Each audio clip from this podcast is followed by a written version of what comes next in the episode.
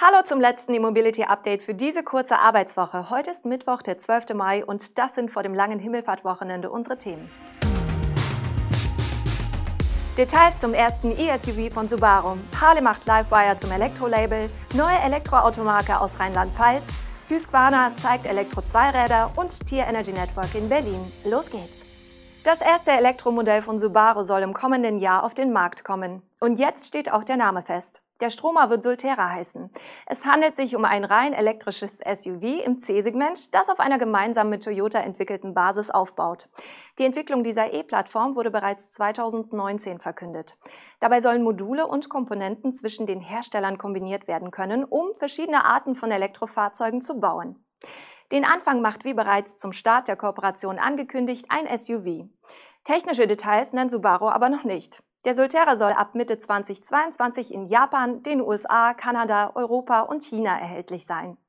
Der Name Solterra setzt sich aus den lateinischen Wörtern Sonne und Erde zusammen und soll die Wertschätzung der Natur verdeutlichen. So viel aus der Marketingküche. Während Toyota auf der gemeinsamen Plattform eine ganze Produktreihe aufbauen will, äußert sich Subaru zu weiteren Elektromodellen nicht. Laut einem früheren Medienbericht sollen auf der Basis verschiedene Batteriegrößen zwischen 50 und 100 kWh zum Einsatz kommen, die mit zwei Motortypen kombiniert werden können. Kleine E-Autos sollen damit eine Reichweite von 300 Kilometern erreichen, größere zwischen 500 und 600 Kilometern. Der US-Kulthersteller Harley Davidson hat nun offiziell eine eigene Marke für Elektromotorräder gelauncht. Sie heißt wie das seit 2019 erhältliche erste E-Motorrad des Herstellers, also Livewire. Das erste Produkt des neuen Labels lässt auch nicht lange auf sich warten. Es wird am 8. Juli präsentiert, wie Harley Davidson gestern bekannt gegeben hat. Mit dem neuen Modell, dessen genaue Bezeichnung und Unterscheidung zu Harley Livewire noch unbekannt ist, könnte es dann auch weitere Aussagen zur Ausrichtung von Livewire geben. Indem wir Livewire als vollelektrische Marke einführen, ergreifen wir die Gelegenheit, den Markt für E-Fahrzeuge anzuführen und zu definieren, sagte Vorstandschef Jochen Zeitz. Interessant ist dabei, dass Harley Davidson die E-Motorräder nicht nur im urbanen Umfeld sieht, sondern von einer Transformation des Motorradfahrens spricht. Livewire wird übrigens als unabhängige Einheit operieren und somit nicht nur bestehende Modelle auf den Elektroantrieb anpassen. In einigen Bereichen ist natürlich eine Zusammenarbeit mit der Mutter Harley Davidson geplant. Man wolle die technologischen Fortschritte teilen, um eine, Zitat, branchenführende Anwendung in ihren jeweiligen Kernsegmenten sicherzustellen. Zudem hofft die neue E-Tochter bei Produktion, Lieferanten und der Logistik vom Mutterkonzern zu profitieren. Wir sind gespannt. In Deutschland gibt es ein neues Label für elektrische Fahrzeuge. Die Elaris GmbH mit Sitz in Rheinland-Pfalz will unter der gleichnamigen Marke Elektroautos anbieten. Die beiden ersten Modelle sind aber keine Eigenentwicklungen. Elaris bezieht sie in der Basis von einem chinesischen Hersteller. Konkret handelt es sich um den E-Kleinwagen Finn und das Familien-SUV Leo. Mitte des Jahres will Elaris sein Angebot sogar noch um weitere Modelle erweitern. Ein paar Daten zum SUV können wir jetzt schon nennen. Der Elektromotor des Autos leistet 125 kW und treibt die Vorderräder an. Die 80 Kilowattstunden große Batterie soll für eine WLTP-Reichweite von 450 Kilometern sorgen. An einer DC-Ladesäule kann die Batterie in nur 20 Minuten von 20 auf 80 Prozent geladen werden. An einem AC-Ladepunkt soll eine vollständige Ladung zwischen 8 und 11 Stunden dauern. Die genauen Ladeleistungen nennt Elaris nicht. Die Wahl zwischen unterschiedlichen Ausstattungen wird es beim Leo übrigens nicht geben. Kurz noch zu dem kleinen Finn.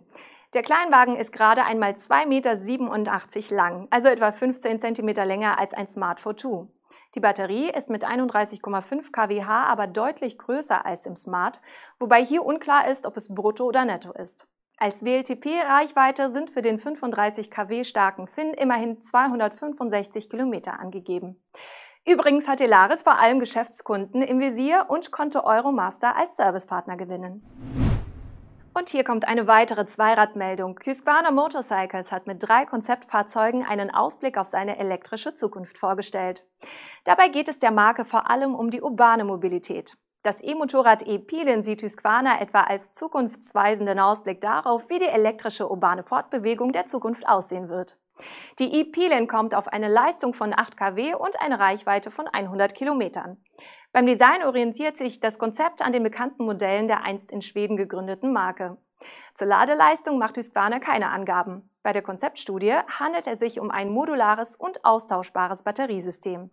In Stein gemeißelt ist es aber wohl noch nicht. Die Marke betont, dass sie einen flexiblen Ansatz in Bezug auf Akkulösungen verfolge. Man sehe sowohl die Vorteile einer austauschbaren Batterielösung als auch jene einer fest verbauten Batterie. Unterhalb der E-Pilen ist der Elektroroller Vector angesiedelt. Dieser soll auf eine Höchstgeschwindigkeit von 45 kmh und eine Reichweite von bis zu 95 Kilometern kommen. Nochmals darunter rangiert der bis zu 20 kmh schnelle E-Tretroller Blitz, der mit einer Akkuladung bis zu 40 Kilometer weit fahren soll. Der Mikromobilitätsanbieter Tier Mobility will sein innerstädtisches Netzwerk von Ladestationen für E-Tretroller nun auch nach Berlin bringen, als zweite deutsche Stadt überhaupt. Bisher ist Tier mit dem Konzept nur in Münster aktiv.